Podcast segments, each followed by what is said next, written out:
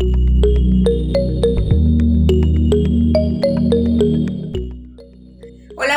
¿Cómo están? Mi nombre es Mariana González y me da mucho gusto darles la bienvenida a esta primera temporada de Entre Líneas, un programa en el cual estaremos platicando con diferentes personalidades que tienen una característica en común y esa es por supuesto su pasión por los deportes. Durante los próximos cinco lunes les estaremos presentando entrevistas que ustedes podrán encontrar en YouTube y en podcast y también recordarles que pueden seguir todas las redes sociales de Mezquite, donde estaremos dándoles algunas pistas sobre los siguientes invitados y también realizaremos dinámicas para que ustedes puedan sugerir las personalidades que les gustaría ver para la siguiente temporada. En este primer capítulo tuvimos a Ginaris García, una directora técnica originaria de Colombia, que tuvo que emigrar hasta Alemania para cumplir este sueño y pues bueno, durante la plática ella nos comenta las dificultades que tuvo, como por ejemplo la barrera del idioma, el alejarse de su familia y también llegar a una cultura totalmente diferente. Así que esperemos que les guste y también eh, estaremos al pendiente de todos sus comentarios.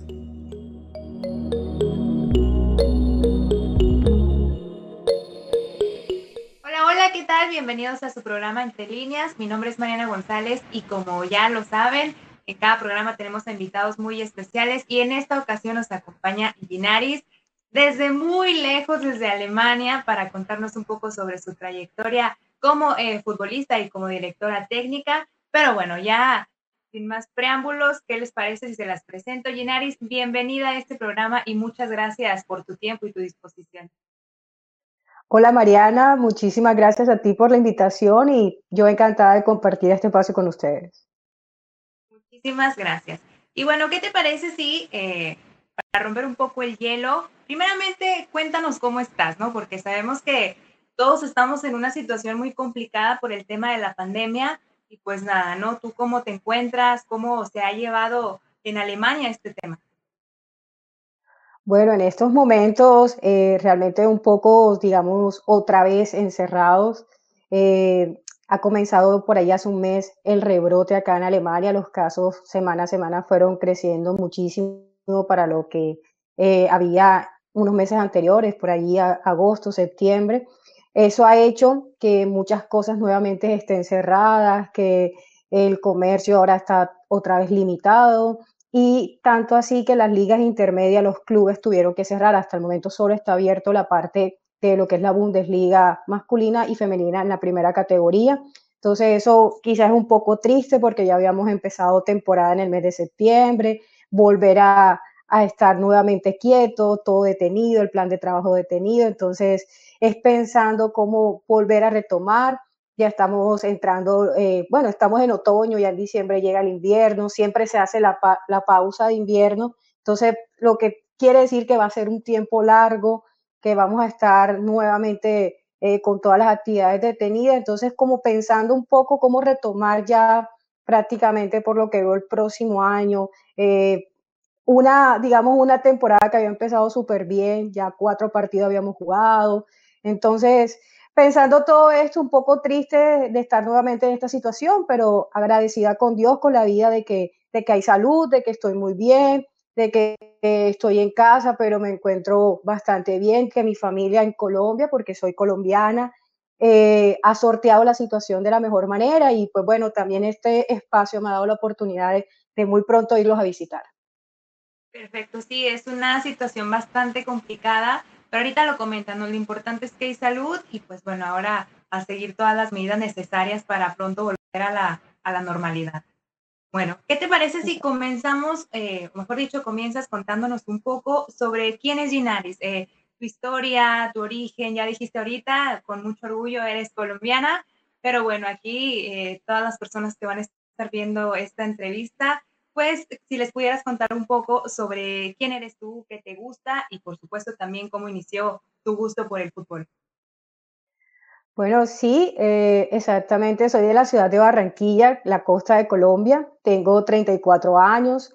Eh, tengo muchos años vinculada al fútbol. Como tú dijiste, fui primero jugadora eh, en mi ciudad, en diferentes equipos de barrio. Llegué a lo que era la selección regional de, de, de Colombia, que es la parte la costa atlántica, digámoslo así.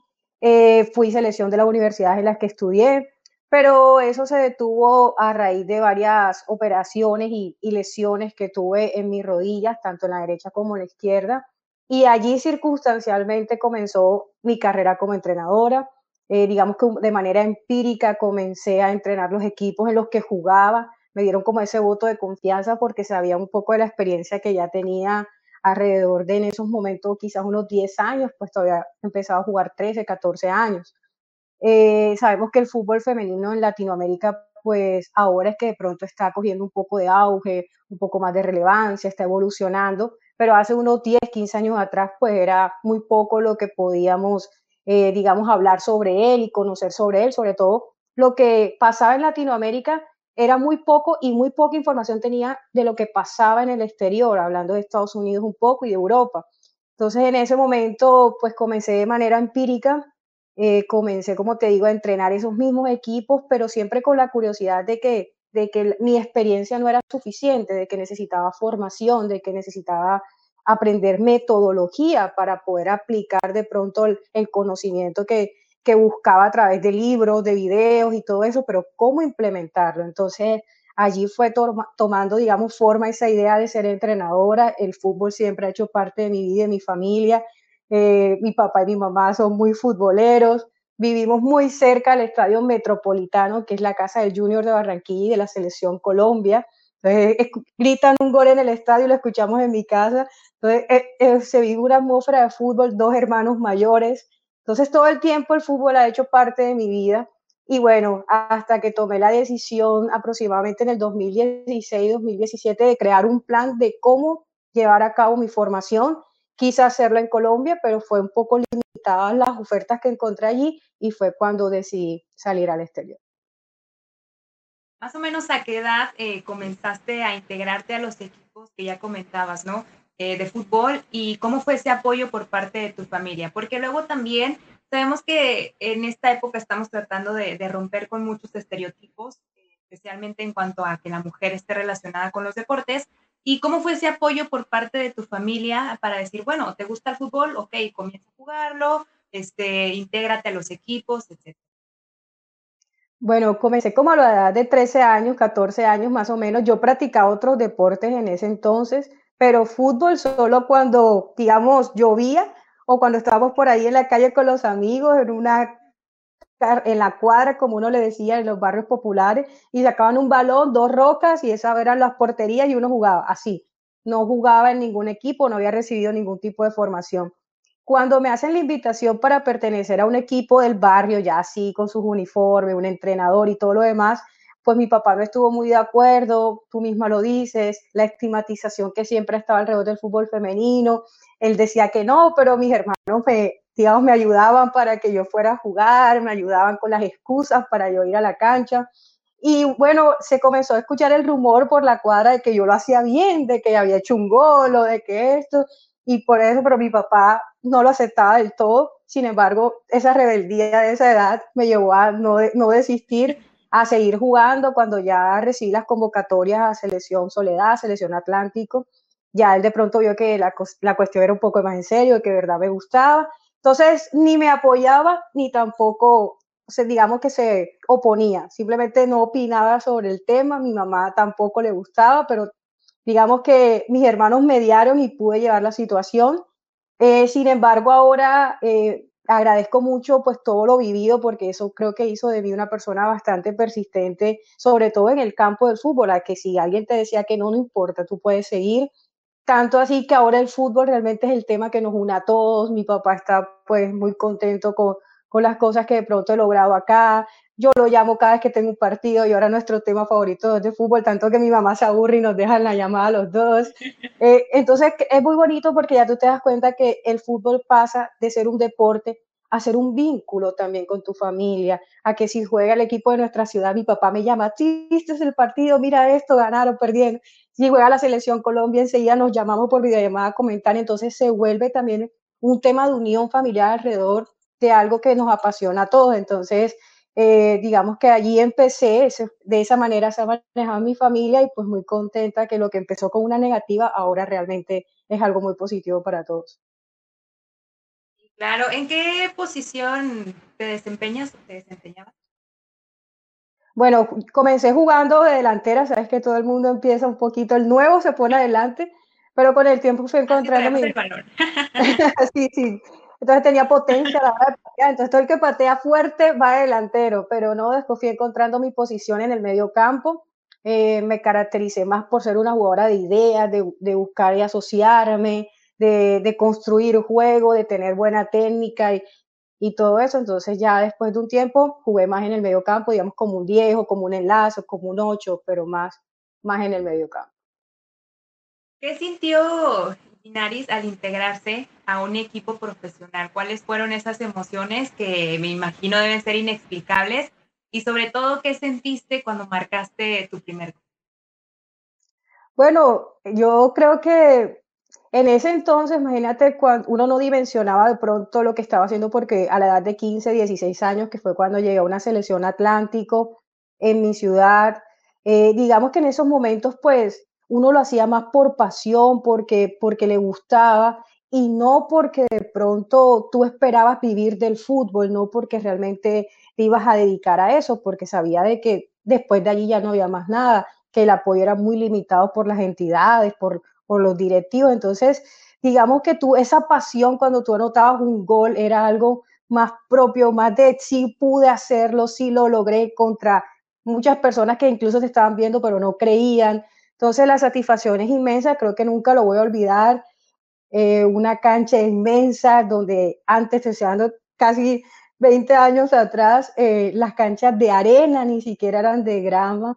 Y, y no, es inexplicable. Fue un, un, gol, de hecho, en una jugada con una compañera que prácticamente la elaboramos las dos y yo la finalicé y, y escuchar la gente ver cómo nosotras hicimos eso fue inexplicable. Sin embargo, eh, muy contenta de que, de que eso haya sido como la ruta para decir se puede y aquí vamos en contra de cualquier cosa.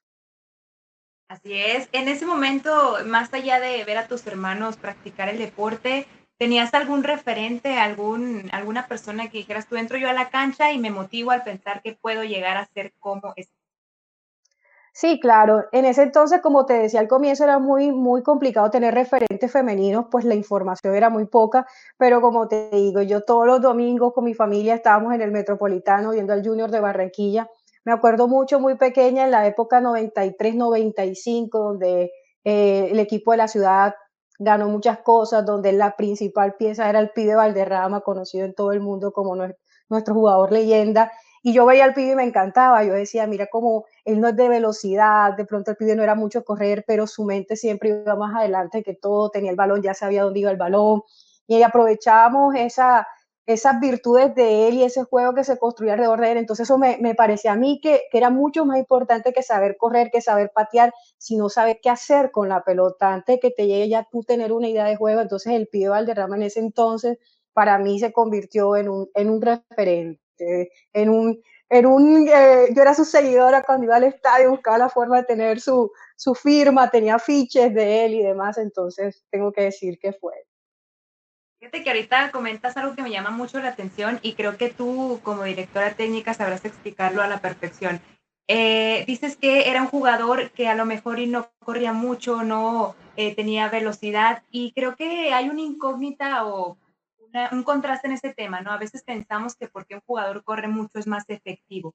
Entonces ahí en esa parte tú eh, estás destacando que a pesar de que no lo hacía, tenía mucha calidad, tenía buen toque de balón y por supuesto era un genio en la cancha, ¿no? Entonces, en esa parte creo que tú como directora técnica sabrás explicarnos muy bien la idea de la diferencia entre un jugador que corre mucho y otro que es en la cancha a lo mejor con una función un poco más pensante. Sí, tú, en la cancha hay 11 posiciones y posiciones donde tienen, todos esos 11 tienen que cumplir roles y funciones y tú necesitas de todo un poco para poder tener un equipo equilibrado, así como tienes que tener jugadores muy veloces, muy precisos, muy fuertes, tienes que tener jugadores que tengan pausa, que tengan calma, que sepan de pronto construir fútbol, vas a tener jugadores más físicos, vas a tener jugadores más técnicos, vas a tener jugadores con más sentido táctico, de todo se necesita realmente y las cualidades varían, incluso varían de acuerdo a la posición que juegan. siempre esa figura de 10 que en muchas partes ha ido perdiendo, sabemos que era ese volante que tomaba el balón, que dejaba mano a mano el delantero con un pase bien hecho, eh, pero también necesitabas entonces que el delantero tuviera velocidad, movilidad, para que entonces todo es un complemento realmente y por eso tú no puedes tener un equipo con 10 personas que de pronto sean nada más, eh, digamos, jugadores pensantes o, creativos. Tú necesitas la fuerza, necesitas la velocidad. La idea es que un jugador sea integral, pueda tener muchas de estas facultades y pues, la, digamos que la evolución en el fútbol nos ha llevado a tener jugadores ahora superlativos que son muy fuertes, que son muy veloces y aparte de eso tienen una capacidad técnica impresionante, en lo bonito que ha, que ha, evolucionado el fútbol, pero hace 10, 15 años atrás tú veías de pronto un poco más limitadas esas cualidades en los jugadores. Sin embargo, todavía hay cosas que sobresaltan y es importante para, creo que para tu equipo y para tu idea de juego contar siempre con jugadores con, o sea, con algunas características que les sean más fuertes que otros para que realmente sean un complemento. Yo siempre doy la analogía de que cuando tienes un equipo somos un gran rompecabezas y cada uno es una ficha. Una ficha que cumple una función que si se pierde esa ficha ya el rompecabezas no está completo. Entonces, pienso que así es el fútbol. Ha evolucionado de manera increíble, ¿no? Eh, antes de pasar al siguiente tema, eh, hace un momento comentabas que también practicabas otros deportes. ¿Cuáles eran esos deportes? Sí, muy pequeña llegué a practicar voleibol, fui líbero, así fue, era más pequeñita, pero era la que muy, recepcionaba muy buenos balones y practiqué taekwondo, y cinturón verde de taekwondo. Eh, o sea, siempre me gustó estar metida, me practicaba, no es deporte, pero también el baile al mismo tiempo.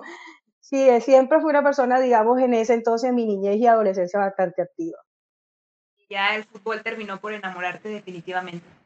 Así es lo conocía, pero digamos que cuando ya me metí de hielo, me terminó de, enloquecer, digamos. Perfecto. Y bueno, em, ya una vez terminada tu etapa como futbolista, ¿qué sigue para Linares? Es decir, ¿cómo tomaste esa decisión y cuál fue el proceso para eh, ser DT y, por supuesto, conseguir tu licencia como directora? Bueno, cuando te digo en Colombia comencé a buscar la oferta para prepararme, eh, fue muy limitado lo que encontré, eh, eran muy pocos los espacios, las instituciones a través de la federación lo que, que había en esos momentos. Y comencé a buscar otras opciones en Latinoamérica y también habían opciones limitadas y algunas con unos prerequisitos que yo no cumplía. Sin embargo, comencé a ver un poco más allá, dije, bueno, vamos a ver en el exterior qué pasa con el exterior que está el fútbol femenino un poco más adelante. Eh, vi varias opciones en España, sobre todo por, la, por el idioma, eh, para mí era mejor, pero pedía en esos momentos, aunque ya gracias a Dios lo quitaron, pero tú tenías que vivir cinco años en España para poder acceder a, la, a, formarte allí. Entonces era un requisito que obviamente yo no cumplía.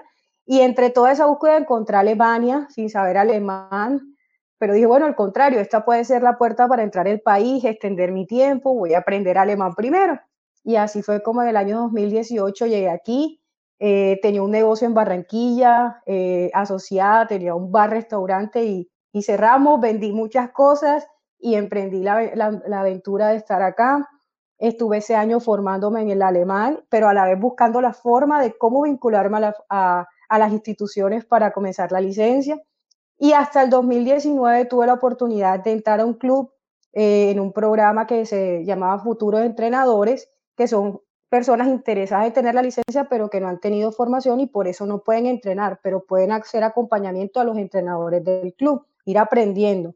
Y cuando se abren las convocatorias, el club te da un aval para que tú puedas entrar a él.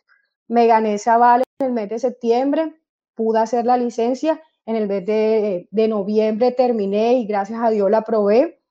Y en el mes de enero empecé como segunda entrenadora de la categoría sub-15 masculina del club. Y bueno, ya este año se me dio la oportunidad de entrar a dirigir el segundo equipo femenino del club de mayores. ¿Ya habías tenido estudios previos antes de ir por esta oportunidad de la licencia para ser directora?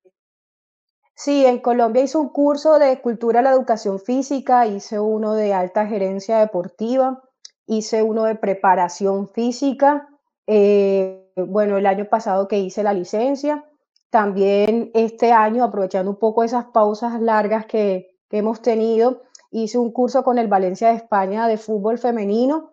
Eh, ya acabo de terminar los módulos, bueno, en el mes de agosto, pero estoy por presentar el examen final con un curso con el Barça Innovation Hub sobre analista táctico, donde son cuatro módulos. He aprobado los cuatro módulos y estoy por presentar el examen final pero he ido tratar de, formando, eh, de ir formándome a pesar de, las circunstancias porque el, fútbol va cambiando muy rápido, son muchas cosas las que hay por aprender y pues bueno, mis, mis planes próximos es poder hacer la, la licencia B.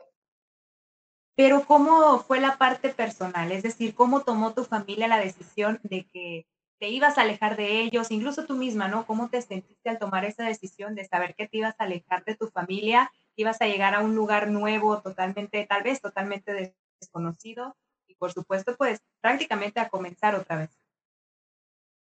Bueno, realmente no fue fácil y, así es, era la primera vez que salía realmente de Colombia eh, sola, sin embargo fui muy afortunada de aquí en la ciudad de Dortmund donde llegué, eh, con, o sea, ya conocía a una amiga desde Barranquilla también que está haciendo aquí un doctorado y me puse en contacto con ella, entonces ya fue llegar y encontrar una persona que conocía un poco más la ciudad, que también conocía más el idioma. Eh, entonces fue, en eso fui muy afortunada, sin embargo la tristeza de dejar a mis papás, a mis sobrinos, ya pues yo tenía muchos años siendo un poco independiente en Barranquilla, pero el hecho de tú estar a 15 minutos, 20 minutos de tomar un auto, un taxi, llegar a su casa un fin de semana, compartir con ellos y no poder hacerlo, estar aquí solo, eh, sabemos mucho también el estigma que hay sobre los latinoamericanos y sobre los colombianos en el mundo, entonces a veces tener esas situaciones hacen querer renunciar, a veces decir, en verdad vale la pena todo este esfuerzo, estar solo, llegar los cumpleaños de tus seres queridos y no poder estar allí, llegar tu cumpleaños y tampoco poder compartir con ellos, entonces si te llegas a replantear muchas veces esas ganas de salir corriendo y llevarte todas tus cosas otra vez de regreso, pero pero bueno, es cuestión de mantener la calma y el ver que se ha ido avanzando, pues te motiva a seguir, de alguna forma compensa y reconforta como el, esfuerzo. Y bueno, ha sido duro para mi familia, para mi mamá también ha sido muy duro, sobre todo el primer año, pero siempre que he tenido la oportunidad de ir a Colombia, pues voy para poder de pronto sentirlo un poco más cerca, si sea una cuestión de dos semanas, un mes, eh, como ahora, por ejemplo, que te decía que gracias también de las cosas de pronto que están pasando y de las pausas, pues al parecer voy a poder ir. Y, bueno, creo que se ha ido manejando porque a la final la tecnología lo hace un poco más llevadero todo. Y, y el ver que, que, las cosas se dan, como te digo, te motivan, te motivan en decir, no, está valiendo entonces la pena, sigamos, y pues las cosas malas al final quedan a un lado. Ha sido muy duro, ha sido tres años acá que de altos y bajos, pero, pero aquí vamos, seguimos en la, en la carrera y pues con muchas ganas de seguir logrando cosas. Bueno, destaco tres cosas. La barrera del idioma, el haberte alejado de tu familia y sobre todo el cambio de cultura, porque me imagino que eso también fue, digamos, un golpe tremendo para ti, el llegar a otro lugar donde pues la cultura es totalmente diferente. Y te la voy a poner así fácil. Cuéntanos algo eh, gracioso o tal vez algo que te haya sucedido respecto a este tema de la cultura cuando llegaste a Alemania?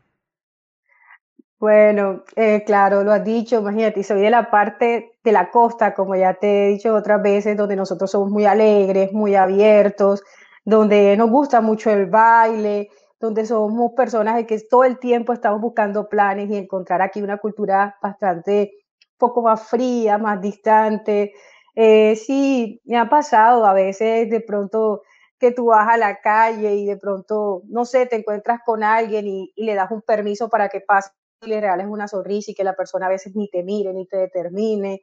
Eh, sí me pasó muchas veces que de pronto iba a comer eh, con, con, mis amigos, bueno, con un amigo que tengo que es de Costa Rica y, y mi amiga acá, que ambos latinos, y de pronto se acercaba alguien en la mesa y apenas nos preguntaban de dónde era, nos, nos volteaban, nos se iban y nos dejaban con el saludo en la mano, cosas así que al final te digo, no son tan buenas, pero que tú al final dices, donde tú llegas y, llegas a un punto de decir, a veces creemos que nosotros los latinoamericanos vivimos sumergidos en la ignorancia y pues quizás a veces es cierto, pero cuando tú ves a una persona del primer mundo también comportarse de esta manera, tú dices, La ignorancia entonces va algo más allá de la educación. Algo pasa, eso te llega y te fortalece y te enseña muchísimo. Y ya tú después simplemente lo ves como anécdota, porque en una yo estaba tan molesta y yo apenas estaba aprendiendo el idioma y me puse de pronto a discutir con la persona y ese día me fluyó el idioma, entonces me, me molestaba y me decía, vas a tener que estar molesta para que te fluya el alemán porque, porque era como que muy tibia de que si de pronto lo estaba hablando correcto, entonces prefería no hablar.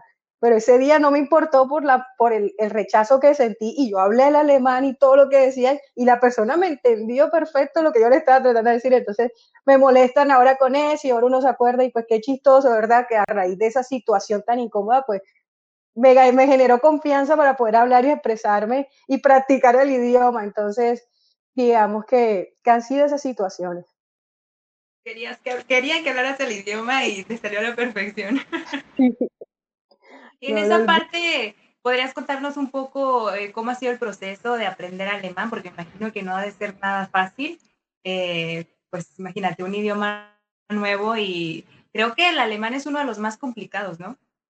Sí, así es, por su gramática, por su el tercer género, aquí está el femenino, el masculino, el neutro, todas las declinaciones y todo eso. Eh, comencé en el 2018, hice antes de viajar, hice un intensivo personalizado en Colombia porque necesitaba probar por lo menos el A1 para que me dieran la, la entrada, la visa. Entonces, un mes en el que yo trabajaba y las horas libres tenía un profesor que iba y me enseñó algunas cosas y con eso me presenté al examen y gracias a Dios lo aprobé, eh, con eso me vine. Sin embargo, al llegar aquí, repetí todo desde cero, el A1, el A2, hasta el B1. Eh, ya con el B1 tú tienes una, digamos, como una certificación para estar en la ciudad y te hacen también un curso adicional que se llama como integración a la vida alemana, que también tienes que aprobar, que ya son todo lo que es cuestiones, señales de tránsito, cómo es la convivencia aquí, cuestiones de leyes y demás. Y eh, aprobando ese curso, pues ya puedes extenderlo. Desde ahí, eh, bueno, he parado la formación, digamos, en escuela y estaba haciéndolo un poco más virtual, eh, he seguido haciendo cosas, cursos interactivos para estar, porque yo, lo que más me hacía falta era como la conversación, porque vivía y compartía apartamento con mi amiga colombiana, entonces hablábamos mucho el español y no, no hablábamos en alemán. Entonces aprendí en la escuela, pero a pasar un mes ya se me olvidaba todo, porque no lo practicaba. Y yo no soy muy buena con los idiomas, entonces allí entonces comencé a meterme en cuestiones más virtuales, donde yo pudiera conectarme y practicar un poco con una persona hablando, y así. Entonces ahí todavía vamos, no lo hablo perfecto, pero digamos que me defiendo ya bastante, ya puedo entender un poco más cuando me hablan. En el club manejamos el alemán, un poco el inglés y algún poco de español, eh, puesto que los alemanes aquí aprenden mucho el español. Entonces, digamos que ahí en el fútbol, el mismo idioma del fútbol no, nos ha hecho realmente que las cosas vayan bien y bueno, ahí seguimos todavía en el aprendizaje porque bastante complicado es. Entonces hablas, eh, claro, el español, el alemán y el, el inglés. te digo que lo manejaba incluso hace unos años más, pero ahora entre más aprendo alemán, más se me olvida el inglés por la pronunciación, porque sabemos que el alemán sí muchas cosas se pronuncian como se escriben y en el inglés no. Entonces hay cosas que se escriben igual y ahora las digo mejor en alemán que en inglés. Y como no estoy practicándolo mucho, se me ha olvidado. De hecho, debo retomarlo pero, pero digamos que me defiendo en, la, en esos tres idiomas. Muy bien, entonces tal vez pudieras decirle aquí a nuestra audiencia una frase o algo que le digas a tus jugadoras cuando están en la cancha, aunque te hagan enojar, cualquier frase que sea la que más repites cuando tus jugadoras están en el terreno de juego. Eh, bueno, ¿qué les podría decir? Soy de las personas que le digo que, que cada partido es una final, por ejemplo, entonces como que jedes Spiel hay una finales, ya es un Beispiel, por ejemplo, eh, les digo mucho Auf que es como vamos, vamos con todo, eh, Full Gas, como, que es como full gas significa, pero aquí lo toman como ir con energía y con ganas, entonces son muchas de las expresiones que, que, que yo repito en alemán. Perfecto. Y en tus tiempos libres, eh, además de practicar el alemán, ¿qué es lo que te gusta hacer? qué te entretienes? ¿Qué es lo que más acostumbras a realizar? Bueno, por lo general, en mi tiempo libre también estoy vinculada al fútbol. Estoy haciendo análisis de partidos, me gusta mucho eh, estar pendiente qué partidos hay interesantes, tanto femeninos como masculinos, y, a veces tengo la posibilidad de grabarlos. Entonces después verlos con detenimiento y, y, hacer un poco de análisis, de rayar un poquito, de ver las líneas, cómo se mueven de un equipo que me llama la atención, cómo, cómo circula la pelota, cómo defiende, analizar si tienen un bloque bajo. Todo eso me gusta muchísimo eh, estar en esos.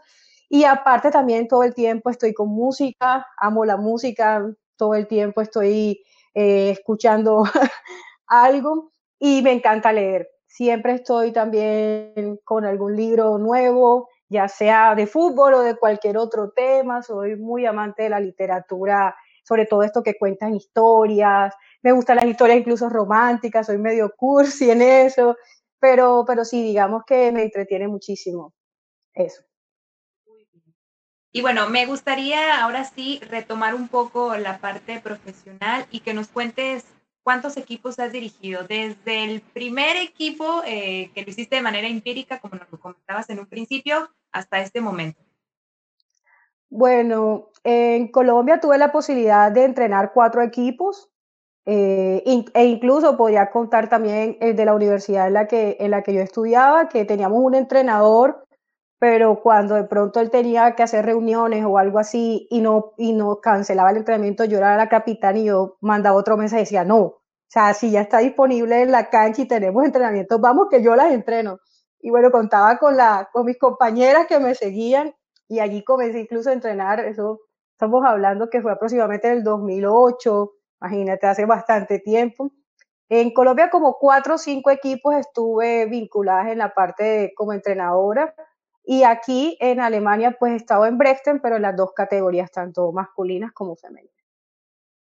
Eh, y en este tema, ¿qué diferencias encuentras entre el fútbol en Latinoamérica al fútbol ya pues de primer mundo, ¿no? Y cómo ha ido evolucionando según tu perspectiva. El fútbol femenino. No, vemos que, que hay una brecha, digamos, bastante grande eh, entre el fútbol de Europa, digámoslo, y entre el fútbol latinoamericano. Hay muchas cosas que necesitamos que crezcan en nuestro continente, eh, sobre todo el apoyo, la estructuración de las ligas en cada país. Acá vemos ya ligas con 50 años en funcionamiento como la alemana, entonces podemos comparar eso, por lo menos la de Colombia, esto es su cuarta edición. Entonces, cuando tú ya hablas de cuarta y, una, y, y acá que tienen 50 años, pues tú te puedes hacer una idea de realmente esa brecha. Vemos en la forma de trabajar también, en lo organizada que están muchas ligas aquí. La francesa también es un ejemplo. Tenemos al Lyon de Francia que tiene 13, 14 títulos consecutivos, muchas veces ganador de Champions.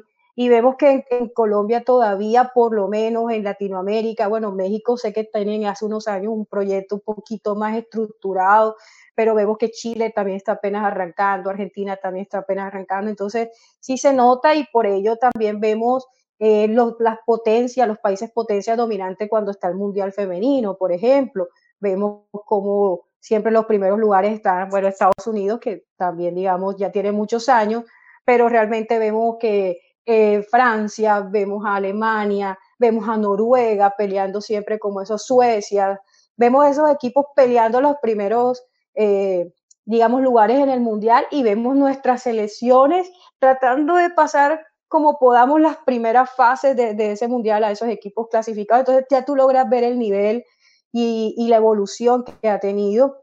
Eh, las jugadoras acá tienen una preparación íntegra, unas jugadoras que ya conocen realmente cómo trabajar, cómo complementar su trabajo y un fútbol latinoamericano femenino donde apenas esas jugadoras yo no, yo no podría a veces ni terminarlas de llamar profesionales cuando les dan un torneo de dos meses y medio y duran ocho meses, nueve meses sin hacer nada, que muchas todavía no conocen cómo es una alimentación suplementaria y todas estas cosas. Entonces vemos que, que lastimosamente sí, sí hay una brecha mucho más, eh, muchísimo más grande, pero que bueno, vamos a pasos lentos, pero por lo menos vamos a lo que haya otros años y que yo la verdad espero que, que, corra, porque realmente, digamos que acá se está potencializando cada día más y acá estamos a pasos lentos, entonces eso hace que esa distancia crezca, pero yo espero que por lo menos en los próximos años, al ver esos avances en el resto del mundo, ver hasta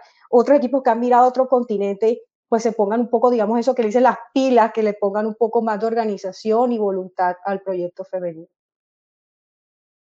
De pronto podríamos decir que se trata de un tema de cultura tal vez, porque yo pongo de ejemplo también a la selección de Estados Unidos y la idea de que muchas personas dicen, bueno, es que el fútbol femenino no vende, el fútbol femenino eh, todavía no llama la atención de eh, cierto público, pero en este último mundial vimos que la selección de Estados Unidos arrasó y que a pesar de que es una selección que está luchando también por sus derechos salariales, eh, pues va creciendo, como tú lo comentas ahorita, ¿no? Poco a poco.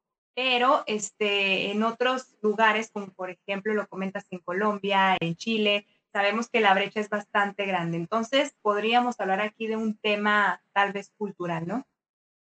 Sí, eso también hace falta. El fútbol también, digamos que es un tema hasta incluso político. Eh, mueve muchas cosas, mueve mucho dinero, mueve muchos otros, digamos, otros parámetros por los que se puede medir. Eh, sin embargo, mira que tú dices, siempre Estados Unidos ha sido un país dominante y sin embargo yo cada vez veo que Europa le, recorta esa distancia a Estados Unidos. Eh, vemos que hace muy poco se fueron muchas jugadoras norteamericanas a jugar a Inglaterra que está potencializando su liga. Entonces, vemos incluso, y este, eh, yo podría decir que Estados Unidos en este mundial, muchos de sus partidos los ganó 2 a 1, incluso contra España, que era un equipo que era su segunda participación en un mundial. Y le ganó la final también contra Holanda, fue reñida, a comparación de, de pronto, digamos, en el 2015 en Canadá, Estados Unidos le ganaba cualquier equipo 6 a 0, 5 a 0, y ahí sí eran absolutos dominantes. Cada vez el fútbol europeo le va recortando esa brecha a Estados Unidos, pero la hace más grande con Latinoamérica. Entonces, eh, sí podemos decir que es algo cultural. Hay países, por lo menos como tú dices, Colombia, donde Argentina, incluso México, donde el machismo todavía eh, está muy presente, muy marcado, donde se justifica el hecho de que no te guste al decir que no, que no es, que es aburrido o que no genera dinero. O sea, un prejuicio muchas veces va por delante de los datos, de las estadísticas que han arrojado la FIFA, por ejemplo, después de ese datos que dio después del Mundial pasado, donde todo prácticamente se duplicó al, al, Mundial de 2015 en Canadá, kilómetros recorridos por jugadora, mejor condición técnica, muchísimas cosas, récord en asistencia en los estadios en Francia. Tuve la oportunidad de ir a varios partidos en Francia y, y de vivirlo muy de cerca y de ver que lo que se dice en Latinoamérica de que no genera, eso está muy lejos de ser verdad. Eh, incluso te puedo hablar que en Colombia ahora mismo que se está jugando la liga femenina, incluso a puerta cerrada y a través de un link de una cámara de stream, tú ves en cada partido más de 2.000 personas conectadas. Entonces, ¿tú cómo puedes decir de que no genera audiencia cuando están 2.000 personas a las 11 de la mañana, un día de semana, que hay mucho trabajo, hay mucho estudio, viendo un partido femenino entonces son datos, pero la gente y su prejuicio y el fútbol es de hombre y los hombres a veces al no querer reconocer que necesitamos y que deben darnos un espacio, prefieren decir es que no generan, pero es falta de, voluntad, es falta de creer y es falta realmente de reconocer que el fútbol es de todos. Y que sobre todo también está evolucionando. De una u otra manera siempre está en constante evolución. Y tomando en cuenta este tema y por supuesto también tu trayectoria, todo lo que has tenido que hacer para lograr, para perseguir ese sueño, ¿qué mensaje le darías a las chicas que también están en estas condiciones, que a lo mejor quieren ser futbolistas, que a lo mejor quieren ser directoras técnicas y también, ¿por qué no?, a todas las personas que poco a poco se van interesando en el fútbol femenino. Bueno, yo solo podría decirles que nunca reciban un no como respuesta, que, que sus ganas siempre vayan y sean, vayan primero que cualquier opinión de los demás, que crean en sí mismas, que la formación es el camino, porque creo que a veces fallamos un poco en creer de que sabemos ya todo de fútbol, que si jugamos fútbol ya sabemos todo, y no, tanto hombres como mujeres, sobre todo en la parte de entrenadores, debemos formarnos, debemos estudiar, debemos prepararnos, porque eso es realmente lo que hace la diferencia eh, pienso también que todas esas chicas que quieren ser jugadoras de fútbol, que quieren incursionar, háganlo. Es el momento, estamos en un momento ideal porque es el momento del cambio, la coyuntura del cambio, de la evolución. Y creo que ahora es el momento para tomar esas decisiones, de dejar el miedo atrás, de confiar en lo que quieren ser, de ver el fútbol como una oportunidad y creer en ella, que va a ser difícil, claro, pero todo, todo en la vida y que a veces incluso ese miedo de más es el que a veces nos hace detenernos. Es simplemente creer, ser constantes, el hecho de estar como también otra cosa que, que, repito mucho y es que hay que estar preparados para las oportunidades de la vida. La vida puede llegar en cualquier momento y si no estás preparado, desperdicia esa oportunidad que llegó, pero si tú estás preparado podrás aprovechar esa, ese momento que se presenta y no todas las veces se repite. Entonces es eso, es estar preparado siempre, tener la mejor disposición, el día que haya, esté la moral arriba, ir con todo, el día que esté abajo, hablarse bonito y seguir. Seguir intentándolo, ¿no? Que es lo más importante. Y si algo creo que eh, desde mi punto de vista te caracteriza a ti por lo que hemos platicado, es la disciplina, ¿no? Tener muchísima disciplina y tratar de buscar lo que quieres para, eh, pues, lograr esos sueños. Entonces, muchísimas gracias por haber estado con nosotros. Antes de irnos, una pregunta nada más. Si tuvieras la oportunidad de dirigir a un equipo femenil, cualquier equipo, ¿cuál sería? ¿Cuál es el sueño de Ginaris en cuanto a dirigir un equipo de fútbol femenil? Bueno, tengo muchos sueños, sin embargo, pienso que del que más me gustaría sería eh, dirigir al equipo de mi ciudad femenino, la, la tiburona, el junior femenino y la selección Colombia femenino. O sea, me encantaría poder llegar en un momento y compartir de pronto todo lo que he aprendido con el fútbol de mi país, poder darle la mano y ayudar, a aportar a que siga creciendo. O sea, no quedarme solamente aquí en Europa de pronto y decir, bueno, aquí sí tengo más oportunidades o, mejores, no sé, sino llegar a mi país en algún momento y poder poner a, a la disposición de, de este equipo, de la misma selección, pues todo lo que he ido recolectando y todo ese aprendizaje que he ido digamos, adquiriendo aquí durante los años. Entonces, como que digamos que es más una ilusión, más que de pronto de la parte, más que, más que dinero, más que todo ese tipo de cosas, es como esa ilusión de contribuir al fútbol femenino.